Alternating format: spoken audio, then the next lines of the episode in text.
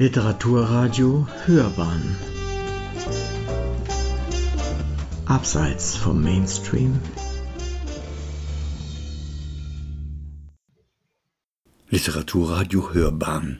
Die Glockenbach Buchhandlung und der Bayerische Buchpreis präsentieren die Glockenbach-Welle von der Frankfurter Buchmesse.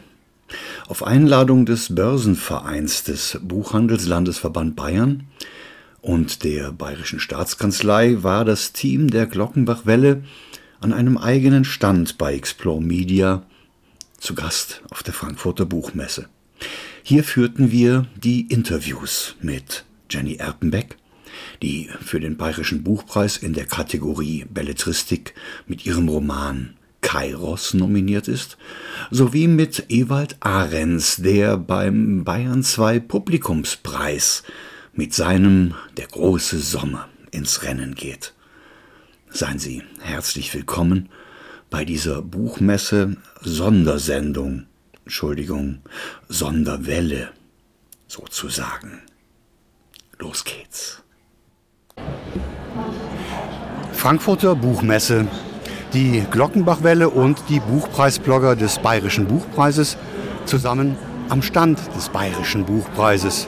Und was für eine Überraschung, eine Nominierte für den Bayerischen Buchpreis. Herzlich willkommen bei uns Jenny Erpenbeck, nominiert für ihren Roman Kairos. Schön, dass Sie bei uns sind. Ja, ich freue mich auch sehr. Ich begrüße im Gespräch die Pamela Scholz von unserer Glockenbach Buchhandlung. Hallo Pamela. Hallo. Und natürlich die äh, Steffi Sack vom Blog Nur lesen ist schöner. Hallo. Wir haben uns im Vorfeld verabredet, dass wir Ihnen Fragen stellen, aber nicht so genau, welche Fragen wir Ihnen stellen. Wir haben das Buch gelesen. Am 11. November ist die Preisverleihung in München. Wir werden auch dort sein.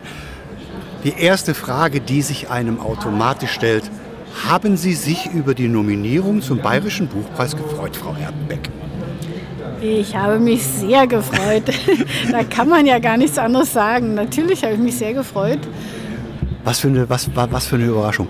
Sind Sie, sind Sie mit solchen Hoffnungen in dieses Buch reingegangen, dass Sie sich vorgestellt haben, oh, da habe ich am Ende irgendetwas in der Hand, was Besonderes ist, was diesen Buchmarkt vielleicht von einer besonderen Ecke erobern kann? Ja, so geht man eigentlich nicht ran. Also wenn man anfängt zu schreiben, dann hofft man, dass man überhaupt selber schafft, dieses Buch zu schreiben. Also man hat da eigentlich keine, ähm, keine Hoffnung, was das Äußere sozusagen anlangt, sondern eher die Probleme des Schreibens selber. Also ich bin sehr, sehr froh, dass ich es äh, zu, zu schreiben geschafft habe. Und natürlich bin ich auch froh, wenn es ein positives Echo gibt oder Leser gibt, die, die gesagt haben, dass sie, dass sie begeistert sind. Aber ja, wie soll ich sagen, man kann selbst wenn man es wollte, glaube ich, auch nicht einschätzen, wie viel Leser so ein Buch findet. Es kann gut gehen, kann schlecht gehen. Danach kann man sich gar nicht richten, selbst wenn man äh, Lust dazu hätte, was bei mir eigentlich nicht so ist. Es gibt immer wieder Themen, die unsere Literatur dominieren, Themen, die herausstechen. Der Deutsche Buchpreis ist vergeben worden für ein Buch zu einem Vergewaltigungsszenario. Ähm, ist vergeben worden an eine Frau. Der Bayerische Buchpreis im Bereich Belletristik wird vergeben werden an eine Frau. Er wird vergeben werden an eine Frau, die über Rollenverhalten, spezielle toxische Rollenverhalten zwischen Männern und Frauen und spezielle Frauenbilder sprechen. Sind wir auf dem Punkt angelangt, dass dieses Thema jetzt endlich die Aufmerksamkeit genießt, die es verdient hat von allen, aus allen literarischen Richtungen heraus? Ja, ich hoffe eigentlich, dass es nicht der einzige Grund ist, weil äh, es ist ja schon interessant, dass alle drei Bücher offensichtlich mhm. über solche Beziehungen äh, handeln. Ähm, aber ich habe eigentlich auch noch neben der schwierigen Liebesgeschichte eigentlich versucht, über so äh, natürlich auch schwierige Dinge zu schreiben, wie äh, was ist eigentlich Wahrheit, ähm, wo bleibt die Wahrheit, wenn man zu lange nach ihr fragt, äh, wo, wo, liegen die, die, Probleme, wenn man mit jemandem spricht oder auch wenn man zum Beispiel äh, versucht, Dokumente zu deuten, äh, wo ist sozusagen dann eigentlich, ähm, wo, ist die, wo ist die Wahrheit, wie ist Verständigung möglich, wie ist es möglich, dass man ähm, Begeisterung teilt und weitergibt, Erfahrungen weitergibt. Also das sind so ganz andere Dinge auch noch. Und natürlich äh, auch der Hintergrund der DDR und zwar eben nicht nur der untergehenden DDR, sondern auch des DDR-Alltags, der ja, finde ich, immer ein bisschen wenig äh, zu Wort kommt. Also diese äh, Erfahrung, die ich selber gemacht habe als, als junge Frau, äh, auch wie herrlich sich das angefühlt hat, in einem Land zu leben, in dem Geld keine Rolle spielte. Äh, das ist eine große Erleichterung. Und äh, manchmal, wenn ich äh, von morgens bis abends von Werbung sozusagen beschossen werde, wenn ich meinen Computer aufklappe, wenn ich durch die Straßen gehe, würde ich mir wünschen, dass der, sozusagen, der Konsum nicht im Zentrum der Gesellschaft stünde. Das geht mir manchmal ein bisschen auf den Geist und ich fand es ganz wichtig, daran zu erinnern, dass es auch andere Varianten gibt und dass man darüber nochmal nachdenken sollte. Jetzt mal abgesehen von allen politischen Implikationen. Das, das, das, allgemeine Wertesystem steht immer mehr auf dem Prüfstand, also auch natürlich literarisch. Aber ich übergebe jetzt mal an Steffi, weil Steffi hat auch ihre, ihre Herzensfrage, die ja auf den Lippen liegt, zum Thema Bayerischer Buchpreis speziell. Ja, es gibt ja mittlerweile unglaublich viele Buchpreise oder Auszeichnungen, die man quasi für sein Werk erhalten kann. Ähm, jetzt ist der Bayerische Buchpreis ja ein ganz spezieller Preis, weil er mit einem ganz speziellen Format daherkommt. Sprich, Sie werden da nicht eingeladen und wissen dann, Sie haben gewonnen oder eben nicht und dann können Sie auf die Bühne gehen und den Preis entgegennehmen, sondern in dem Fall sitzen Sie im Publikum und müssen sich das ganze Szenario über sich ergehen lassen, nämlich dass Ihr Werk von den Juroren äh, ja, in Anführungszeichen zerpflückt wird. Oder sage ich mal, die, die, die Schwachstellen im Werk, die vermeintlichen Schwachstellen, da wird dann drin rumgegraben. Wie können Sie sich mit diesem Format arrangieren? Sind Sie, wissen Sie schon, auf was Sie sich einlassen? Ja, ich war ja als sehr junge Frau in Klagenfurt äh, und da wusste ich nicht, worauf ich mich einlasse. Tatsächlich, ich habe mich gewundert, dass die Juroren damals am Vorabend in verschiedenen Restaurants saßen, weil ich dachte, die müssen doch jetzt eigentlich darüber diskutieren, wer den Preis kriegt. Äh, und dann wurde mir während der Zeremonie dann erst klar, äh, wie schwierig das dort ist, den Preisträger zu ermitteln. Inzwischen habe ich ja schon einige Jahre im Literaturbetrieb verbracht und man muss ohnehin ja auch viel aushalten. Also man, man äh, kriegt ja schon ab und zu auch schlechte Kritiken und muss irgendwie damit umgehen. Ähm, es gibt Leute, die einen mögen und Leute, die einen nicht mögen. Das muss man halt akzeptieren. Und ja, also wie soll ich sagen, ich betrachte mich gar nicht so jetzt als in Konkurrenz mit den anderen beiden Frauen. Äh, zumindest Emine Zefke Östermar habe ich gelesen und, und äh, also frühere Bücher auch und, und kenne ich. Äh, würde dir den auch von Herzen wünschen sozusagen. Das heißt, diese, diese, dieser bisschen unangenehme Aspekt des öffentlich Ausdiskutierens führt ja dann letztendlich wahrscheinlich doch zu einem in jedem Falle guten Ergebnis, nämlich dass eine von uns diesen Preis bekommt. Und äh, ja, also die Nominierung an sich ist ja auch ein, äh, ist ja doch ein Zeichen davon, dass das Buch geschätzt wird und das ist schön. Wir müssen nicht damit rechnen, dass Sie wild gestikulierend während der Preisverleihung aufstehen und sagen, das stimmt alles gar nicht. So wie die Opernsänger, ich reise ab. Ach, wir sind, wir sind sehr gespannt. Pamela, hast du noch eine Frage als Buch, aus Buchhändlerinnen-Sicht? Ich habe so viele Fragen. Nicht nur aus Buchhändlerinnen-Sicht, sondern auch aus persönlicher Sicht. Aber ähm, ich, ich, beschränke mich jetzt mal aus eine. Ähm, es ist so, ich bin 85 äh, in Dresden geboren worden und als ich ein Jahr alt war, sind meine Eltern, ist mein Vater ausgereist, meine Mutter hinterher. Es ist auch eine Geschichte, die ist äh, romantauglich. Es ist irre, was man damals mitgemacht hat. Das können wir heutzutage gar nicht mehr nachvollziehen. Ähm, ich möchte mal ein bisschen umdrehen und zwar normalerweise empfehle ich ja als Buchhändlerin dann ähm, weiterführende Bücher, wenn jetzt jemand ihr Buch gelesen hat, was er noch lesen könnte. Ähm, wenn ich jetzt zu Ihnen kommen würde und Sie sind äh, Buchhändlerin und ich sage, ich habe jetzt äh, die Frau Erpenbeck gelesen und ich habe den Brand gelesen von der äh, Daniela Krien, was ja auch so ein bisschen den Hintergrund hat, und ich bin ein Kind, ähm, von Eltern, die in der DDR groß geworden sind.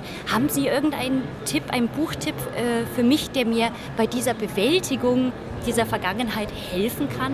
Was haben Sie gelesen, was Sie da besonders berührt hat oder vielleicht auch im Vorfeld der Buchrecherche? Haben Sie da einen Tipp für mich? Äh, ich finde die Frage ja schon interessant. Äh, dass es um Be Bewältigung äh, gehen soll. Ne? Also ich muss sagen, so ein bisschen mit Angela Merkel, meine Vergangenheit ist kein Ballast. Ne? Also Be äh, Bewältigung ist ja vielleicht, äh, vielleicht schon eine zu wertende Vokabel, würde ich mal sagen. Also ich meine, wenn man jetzt sich für DDR interessiert und auch mal wissen will, was es da für tolle, äh, zum Beispiel auch Autorinnen gegeben hat, kann ich nur Irmtraut Morgner zum Beispiel empfehlen.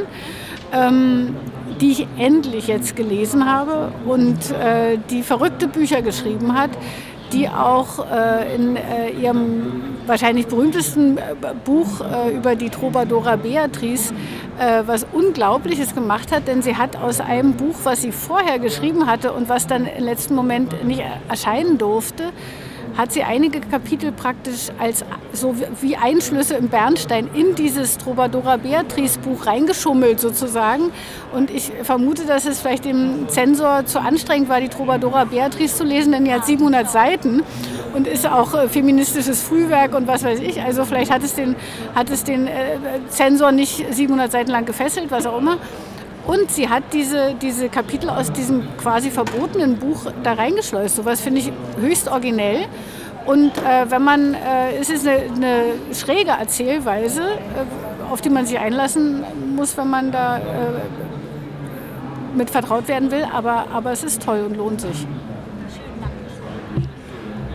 Liebe Jenny Erkenbeck, herzlichen Dank für diesen Stopp hier am Stand des Bayerischen Buchpreises sind die einzige Autorin aus den großen beiden Kategorien, die hier auf der Buchmesse ist, die wir hier erreichen. Ähm, ich denke, wir dürfen für alle sprechen. Wir drücken ganz neutral die Daumen. Wir werden uns am 11. November in München sehen und sind sehr, sehr gespannt auf die Jury-Diskussion, sind sehr, sehr gespannt auf die taktischen Spielchen der Juroren, wie es ihnen gelingen wird, ihr eigenes Buch oder das eigen vorgestellte Buch ähm, durch dieses durch diese Debatte durchzubringen. Und wir möchten uns nicht in ihre Haut reinversetzen. Frühestens dann, wenn sie gewonnen haben. Wir drücken alle Daumen, Frau Erpenbeck. Und vielen, vielen lieben Dank für diesen Buchmessestopp bei uns. Danke. Ja, hat mich sehr gefreut.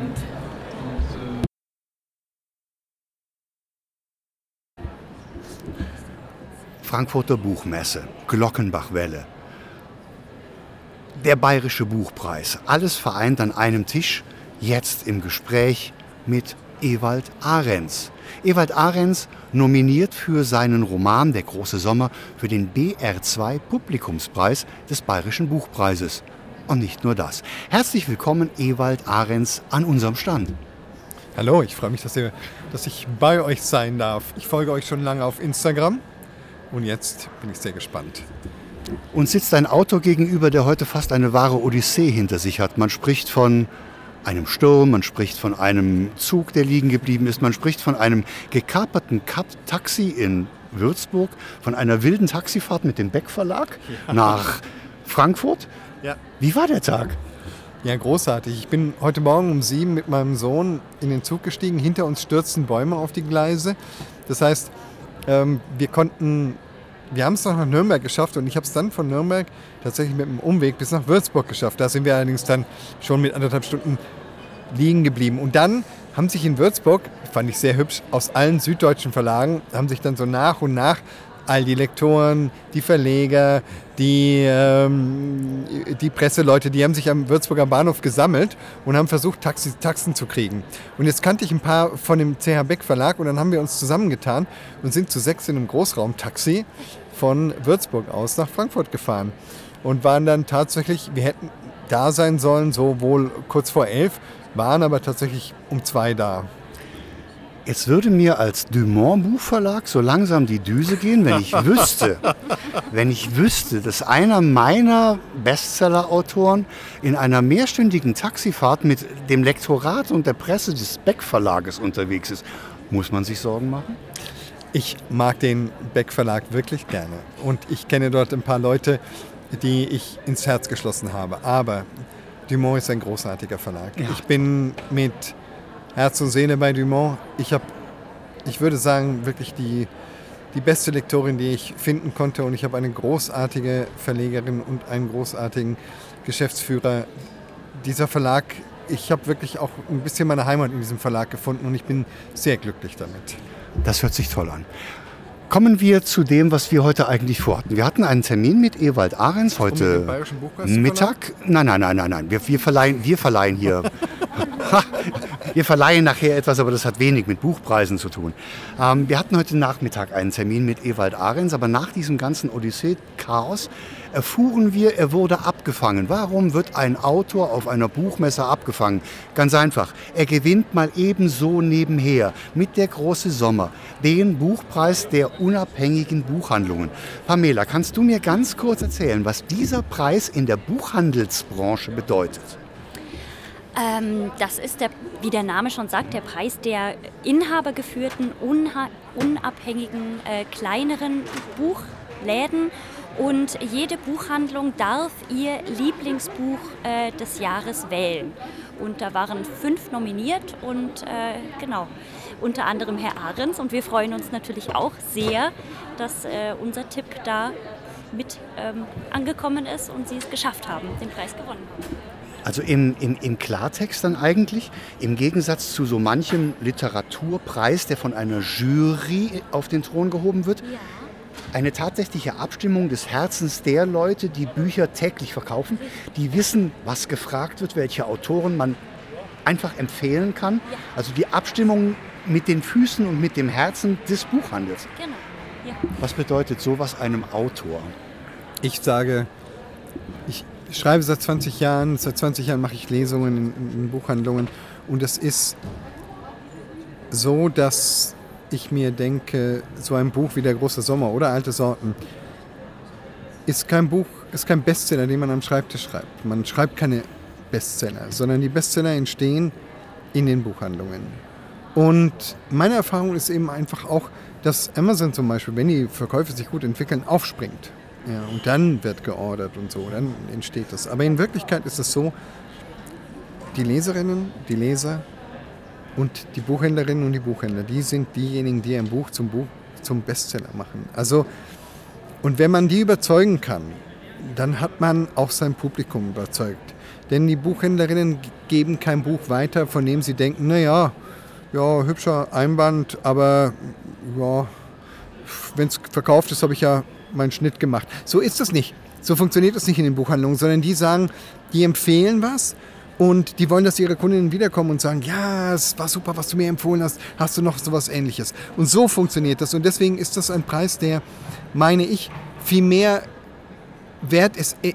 Und ich spreche da nicht von einer Dotierung oder so, sondern er ist, für mich bedeutet das wirklich sehr, sehr viel, weil ich das Gefühl habe, dass ich gerne mit Buchhandlungen zusammenarbeite.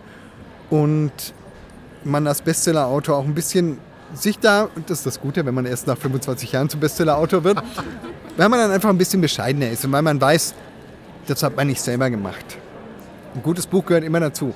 Aber das geschieht nur in der Gemeinsamkeit mit den Buchhändlerinnen. Und wenn ich dann, ich weiß, dass es ein bisschen lang ist, aber ich habe so viele Lesungen gemacht jetzt. In den letzten, Im letzten halben Jahr war ich so viel auf Dörfern, auf, in kleinen Städten und wo auch immer. Und ich denke mir, Buchhandlungen sind die Leuchttürme der Kultur in diesen kleinen Städten, in diesen mittleren Städten. Da sind, es sind nicht nur Lesungen, es sind nicht nur am Samstagabend oder am Sonntagabend die Büchertische, die man da macht, wo man dann vielleicht mal 30 Euro Umsatz gemacht hat und es wirklich nicht dafür steht. Aber sie machen es trotzdem. Und dann sind sie Dreh- und Angelpunkte von so vielen anderen Vereinen, wo die Plakate aushängen. Da passiert viel.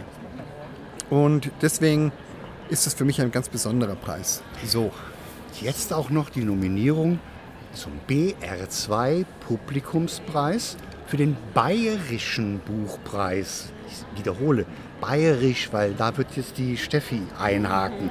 Das war gewaltig. Ja, also ich war ja schon ein sehr eine sehr begeisterte Leserin von Alte Sorten und habe das auch gefeiert, ähm, dass der so gut ankam bei, äh, bei den Lesern, bei den LeserInnen. So, ich bin jetzt ähm, geborene Würzburgerin, sprich Unterfranke. Ähm, Sie sind in Nürnberg geboren, sprich geborener Mittelfranke. Ähm, ja, aber wie wir wissen, äh, ich weiß, die, die Franken selbst wollen ja gerne immer als eigenes Bundesland wahrgenommen werden, aber wir sind tatsächlich Teil von Bayern, sprich bayerischer Buchpreis betreffend. Ähm, ich hatte das Gefühl, dass in alte Sorten ja, dass sich das anfühlt, als wenn ich in Franken unterwegs bin. Ich habe mich sofort in der Szenerie wiedergefunden. Ähm, jetzt bin ich in der große Sommer eingetaucht und habe mich gefragt, hm, schmeckt der große Sommer bayerisch? Schmeckt der große Sommer fränkisch? Ist es eine Mischung aus beidem? Kommt noch eine andere Region dazu? Wie ist das denn genau? Also tatsächlich ist, und das könnte man für alte Sorten sagen, da haben Sie das ganz richtig, ähm, haben Sie ganz richtig entdeckt, könnte man sagen. Für mich spielt diese, spielt diese Geschichte zum einen auf diesem kleinen fränkischen Dorf, auf dem ich groß geworden bin. Das ist wirklich ein sehr kleines Dorf gewesen im fränkischen Jura. Aber weil ich ja auch eine Weingegend brauchte, ist es Mainfranken mit drin. Da ist also die Würzburger Gegend durchaus mit drin. Das heißt, ich würde da keine Grenzen ziehen. Der große Sommer ist mhm. eigentlich eine Stadt. Klar, man merkt, es muss eine süddeutsche Stadt sein und dann kommt irgendwann mal der Lebkuchenduft. Da denkt man sich, ist wohl Nürnberg. Aber so ganz ist es nicht. Das ist ein Pass pro Toto. Es ist eine dieser, eine dieser Städte, die im Sommer so richtig heiß geworden sind. Ja? Und in denen man groß genug, um Abenteuer zu erleben, aber klein genug, um sich in ihnen heimisch zu fühlen. Und ob das jetzt eine fränkische, bayerische Stadt ist, das würde ich, ich kann es sozusagen gar nicht so sehr sagen, weil ich ja von hier komme und das, ähm, und das schreibe. Von außen liest es sich vielleicht so, aber ich würde, es, ich würde sagen, diese Stadt hat, ich habe ihr mit Absicht keinen Namen gegeben, diese Stadt kann auch in Mitteldeutschland, kann auch in Süddeutschland, kann auch in Norddeutschland sein, ja, in der diese Dinge geschehen. Geschmacksrichtungen eines Buches. Ähm, toll. Ich habe in diesem Jahr aufgrund der, der Themenvielfalt das Thema Coming-of-Age-Romane trotzdem neu entdeckt. Ähm, und ich habe das empfunden auch bei der Nominierung zum Buchpreis der unabhängigen Buchhandlungen. Das ist so eine Art Clash of Generations, der jetzt gerade stattfindet. Ähm, Benedikt Wells mit Hardland, mhm. ein fantastischer Coming-of-Age-Roman. Ja, ja. Ähm, Stefan, sorry, Ewald Ahrens mit Der große Sommer, ein fantastischer Coming-of-Age-Roman, mit einem ganz großen Unterschied. Wenn man mit Benedikt Wells spricht, sagt er, aufgrund seines Alters musste er sich das Wissen um die 80er Jahre aneignen, um es jetzt zu vermitteln. Ein Ewald Ahrens muss es sich nicht aneignen. Er oh, mussten Sie das sagen? Zeitzeuge.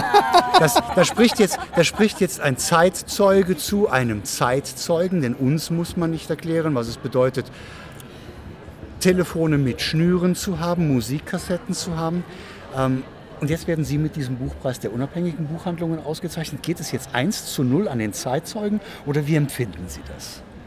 Also ich hatte, nachdem ich gesehen habe, dass Benedikt Wells dieses Buch geschrieben hat, habe ich es mir gleich besorgt und mir gedacht, ich muss jetzt mal den Konkurrenten lesen. Und ich fand es ein tolles Buch. Mhm. Ich, ähm, und ich bin nicht der Ansicht, dass man erlebt haben muss, was man schreibt. Sondern die, und das ist, glaube ich, in dem Coming of Age oder in dem Entwicklungsroman, wie man es vielleicht noch vor 30 oder 40 Jahren genannt hätte, ist es doch immer gleich. Ob die ob man jetzt Handys hat oder nicht, ob man jetzt flehentlich, sehn, sehnsüchtig auf eine SMS von der Liebsten wartet, ähm, die dann nicht kommt, oder ob das ein Brief ist oder ein Telefonanruf, das Gefühl bleibt ja dasselbe. Und unsere, die Generation, die jetzt in dieser Zeit ist, zwischen 16, 18, die all diese Dinge erlebt, erlebt es sicher in mancher Hinsicht anders. Und die technischen Gegebenheiten sind anders. Und es gibt auch ein paar qualitative Unterschiede. Aber insgesamt ist es doch so, die Liebe, der Tod, die ersten Erfahrungen, ähm, das erste Mal Sex, das erste Mal was auch immer. das bleibt ein erstes Mal. Und ich glaube, dass diese Generation es dann in 40 Jahren eben auch so empfinden wird. Mhm. Ganz ähnlich. Deswegen glaube ich, ist es kein 1 zu 0, sondern es ist, ähm, es ist wirklich vielleicht auch einfach, ich kann es nicht sagen, vielleicht ist es ein Stück Glückssache oder was auch immer. Ich glaube, Benedikt Wells hat, ist ja ein, ein Bestseller-Autor, der einfach tolle Bücher schreibt. Und ob, vielleicht trifft das eine oder das andere mal mehr, mal weniger gerade das, den richtigen Ton. Man weiß es nicht. Also man hätte ihm auch gratulieren können. Wenn wir zum Thema Coming of Age kommen und zum Thema technische Entwicklung und zum Thema, es gibt unterschiedliche Generationen. Wenn ich mir die Buchmesse jetzt anschaue, Ewald, wir sitzen jetzt hier mhm. zusammen nach zwei Jahren technischer Überlegenheit und Digitalisierung. Ist das das Coming of Age der Buchmesse, ist sie wieder da? Ist das Gefühl wieder da? Die persönliche Begegnung, nicht mehr nur im Internet über Instagram irgendetwas zu machen. Ist das ein neuer Schritt, der jetzt endlich gelungen ist? Ich glaube schon. Ich, die Jahre in, den, in der Buchmesse davor, das hat man ja, das höre ich überall an allen Ständen, ist dieses, dass man eigentlich kein Gespräch zu Ende führen konnte, dass man von Termin zu Termin gehetzt ist. Und jetzt von jedem, mit dem ich hier gesprochen habe an den Ständen, hat gesagt, es ist wunderbar, man kann diese Gespräche zu Ende führen, man hat wieder diese Begegnungen. Ich weiß, ähm, man stößt da vielleicht in ein technikfeindliches Horn, was ich überhaupt niemals tun würde. Ich finde die moderne Technik großartig in vieler Hinsicht. Und ich muss auch sagen, da mein Verlag in Köln sitzt, ist manchmal ein Zoom-Gespräch mit der Lektorin auch hilfreich. Aber, und das haben wir wieder gemerkt, es geht nichts über diese Nähe und über, die, äh, über das direkte ja, Berühren eigentlich, auch wenn man sich nicht physisch berührt, aber über dieses direkte Berühren, dieses direkte sich ansehen, dieses es fließt eine andere Energie und die ist auch kreativ. Und äh, insofern denke ich, ist das natürlich eine ungeheure Chance für die Frankfurter Buchmesse, ein bisschen zu dem zurückzukehren, von wo sie kam. Ein Gespräch über Bücher, über Literatur, zwischen Autoren, Verlegern, zwischen den Machern, zwischen den Kreativen und den Presseleuten. Das finde ich eine ganz, ganz großartige Sache. Die Atmosphäre auf dieser Buchmesse ist schon unvergleichlich. Der Fairness halt, der Fairness halber, möchte erwähnt werden, dass Ewald Ahrens natürlich nicht alleine für den Bayerischen Buchpreis den BR2 Publikumspreis nominiert ist, sondern es ist der große Sommer von Ewald Ahrens. Es ist die kleinste gemeinsame Wirklichkeit von Mighty Nguyen Kim. Es ist von der Pflicht von Richard David Brecht. Es ist vom Aufstehen von der großartigen Helga Schubert. Und es ist über Menschen von Juli C. Ähm, uns bleibt neutral nur die Daumen zu drücken, weil wir wissen, dass jeder für sich in diesen Kategorien den Preis verdient hat. Ähm, die Menschen, die wir persönlich kennengelernt haben, denen drücken wir vielleicht im Verborgenen ein bisschen mehr die Daumen. Aber jetzt, in diesem Moment, ganz neutral Daumen drücken. Du könntest dich natürlich auch zurückziehen, weil du sagen könntest, ich habe ja jetzt einen Preis. Also ich bin ja ein ausgezeichneter Autor oder ist man da nicht satt? Naja, das ist, glaube ich, ähm, nie so. Das ist schön. Ich glaube, das ist niemals so. Ähm, dieses Gefühl, dass man. Ich glaube nicht, dass es ein Mehr ist, sondern dieses Gefühl, auch mit sich selber nicht immer, nie ganz zufrieden zu sein, immer noch mehr zu wollen. Und ich, ich muss einfach sagen, nach jedem Manuskript, wenn ich das abgegeben habe, ich bin nicht, ich, ich finde, es ist das Schrecklichste, äh, die Fahnen zu lesen, einfach das eigene Buch zu lesen, wenn man sich denkt, oh mein Gott, das hättest du wirklich noch besser machen können. Und ähm, so ähnlich ist es mit den Preisen. Ich habe, es ist immer so eine Mischung aus dem, dass ich mir denke, boah, ich freue mich total, aber habe ich das jetzt so richtig verdient? Da ist man dann immer so ein bisschen kritisch gegenüber sich selbst. Lieber Ewald Ahrens, wir danken für diesen Besuch bei uns am Stand, für den Besuch bei der Glockenbachwelle, für den Besuch beim Bayerischen Buchpreis. Wir werden diesen Podcast nach der Buchmesse veröffentlichen und spätestens im November sind wir alle schlauer, an wen diese Preise gegangen sind. Ähm, herzlichen Glückwunsch für den heutigen Tag und eine abenteuerlose Rückreise in die Heimat. Morgen geht es Mal wieder, morgen geht's wieder in den Unterricht, habe ich mir sagen lassen. Morgen wird wieder gelehrt, oder? Morgen um 7.55 Uhr werde ich mich zurücklehnen und meine 10. Klasse ihre Schulaufgabe schreiben lassen, die ich dann am Nachmittag im Zug auf dem Weg nach Darmstadt korrigieren werde. Beneidenswert. Ich möchte noch mal Schüler werden.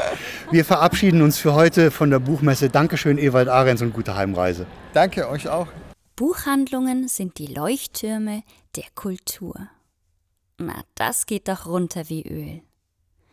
Wenn euch die Bücher des Bayerischen Buchpreises interessieren, dann kommt gerne bei uns in der Glockenbach Buchhandlung vorbei und stöbert euch durch unseren Thementisch.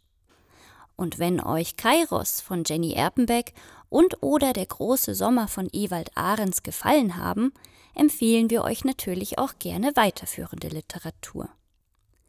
Zum Schluss noch eine Ankündigung, die mich besonders freut. Die nächste Glockenbachwelle Anfang Dezember wird ganz im Zeichen der Buchhandlungen stehen. Wir haben zwei BuchhändlerInnen aus zwei verschiedenen Buchhandlungen eingeladen und werden so einiges aus dem Nähkästchen plaudern. Und natürlich tauschen wir uns auch über unsere Lieblingsbücher aus. Also, bis zum nächsten Mal.